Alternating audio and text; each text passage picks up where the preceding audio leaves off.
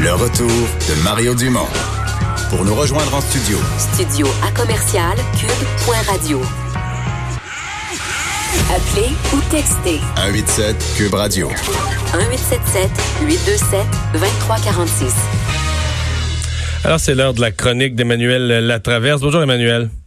Bonjour. Bon, le thème du jour, je pense bien que c'est euh, le matériel médical sous toutes ses coutures, sans mauvais jeu de mots. Là. Euh, Ottawa, qui est M. Trudeau, qui essaie de donner des garanties. À Québec, M. Legault, qui, qui ose s'inquiéter publiquement, qui partage son inquiétude avec le public. Hein?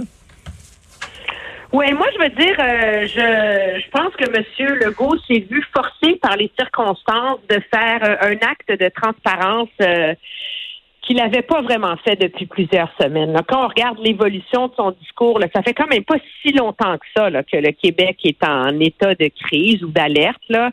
Euh, quand tout ça a commencé, le discours de M. Legault, il y a quoi, il y a 17 jours, c'était il n'y a pas d'inquiétude, on en a pour plusieurs semaines. La semaine dernière, quand les levées de boucliers se sont fait sentir dans le réseau de la santé, le, le personnel qui était mécontent, c'était on n'en a pas éternellement, c'est pas un bar ouvert, mais on en a pour quelques semaines. sais. Puis là, tout d'un coup, on apprend que finalement, il y en a pour trois à sept jours. Alors, de deux choses l'une, soit le gouvernement, soit le premier ministre Legault a manqué de transparence sur l'état des stocks, ou euh, le gouvernement a gravement sous-estimé euh, quel serait le besoin de masques euh, et d'équipements protecteurs euh, une fois que la que la crise décollerait. Là, ouais. Mais je vais te donner ma perception. Moi, ma perception, c'est qu'on a beaucoup sous-estimé la quantité de matériel qui allait s'utiliser, qui allait se, se consommer. Euh, et deuxièmement, je pense qu'on avait compté sur des livraisons qui n'entrent plus. C'est-à-dire qu'on a des commandes de placer, mais les gens qui devaient livrer reportent ou remettent ou ont livré ailleurs. Ou le monde entier se bat pour le même matériel. Puis, euh, je pense qu'il y a des, des, vendeurs de matériel qui, qui promettent le même masque à trois pays. Là, ben, de toute évidence, je pense que ça fait partie du du calcul. Madame McCann a quand même révélé une statistique assez impressionnante aujourd'hui, en disant qu'en termes de matériel protecteur, là, donc euh, masques, gants, euh, les espèces euh, d'habits là, euh, protecteurs, qu'on consomme en ce moment en quatre semaines ce qu'on consommait dans le passé en une année. Alors, ça montre comme l'importance et le besoin. Et puis le gouvernement est pris dans une situation assez difficile parce que à partir du moment où c'est clair que le virus est dans la communauté, là, comme on dit, là, tu sais que c'est plus juste des voyageurs puis des gens proches des voyageurs qui l'ont. Mais tu peux pas dire à une infirmière dans l'hôpital, n'importe où, ben toi, tu n'en as pas de besoin parce que tu n'es pas dans l'aile COVID. Dans la mesure où on ne sait plus exactement qui l'a et qui ne l'a pas. Mais en même temps, Emmanuel, tu comprends, à, partir du moment où dans toutes les cliniques, tous les GMF, toutes les urgences, tous les CHSLD, les milliers et les milliers de personnes, de membres du personnel de la santé qui sont en contact avec d'autres êtres humains en dedans de deux mètres, là, mettent un masque. Tu comprends que là, le rythme de consommation du matériel, là, c'est, un feu roulant. C'est complètement, c'est ben, complètement ahurissant. Ça prend, en fait, ça prend des millions, Ça prend du, matériel en quantité, euh, comme on en produira peut-être bientôt, là, mais.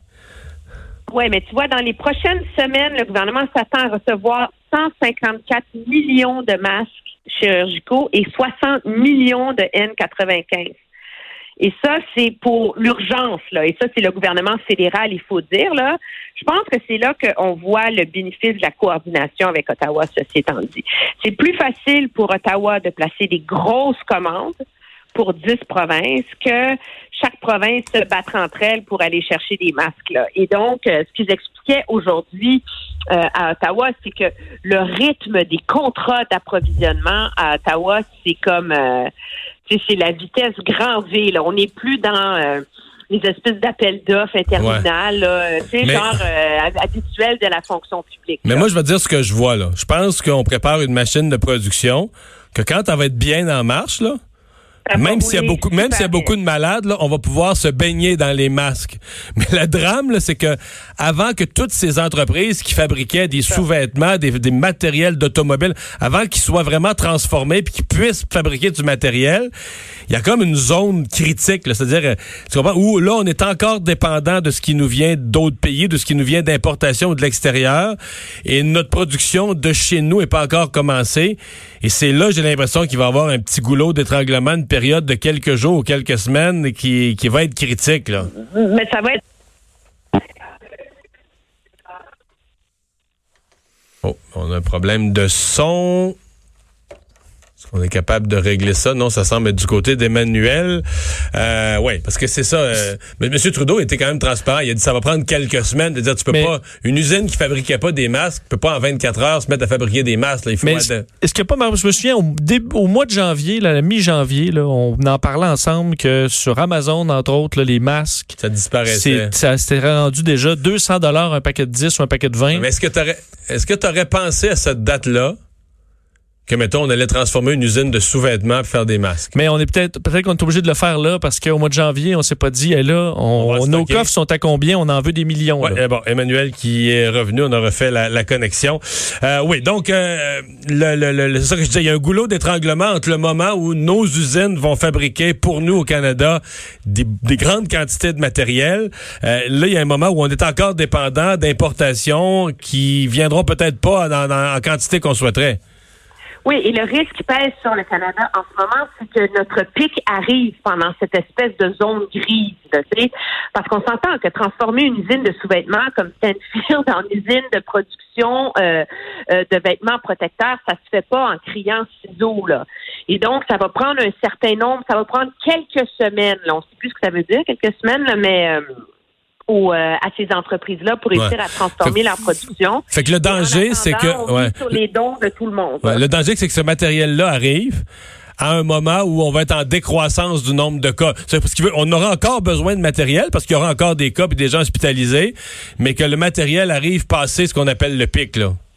Oui, mais le calcul du gouvernement de un, là, c'est que c'est comme si on, on avance sur deux fronts en même temps. Bon, il y a visiblement un problème de communication. On dirait qu'il y a quelque chose qui euh, débarque en cours de conversation. Euh, bon, on va, on va mettre fin. On, parce qu'on avait l'essentiel du propos euh, d'Emmanuel que je remercie en espérant qu'elle m'entende encore.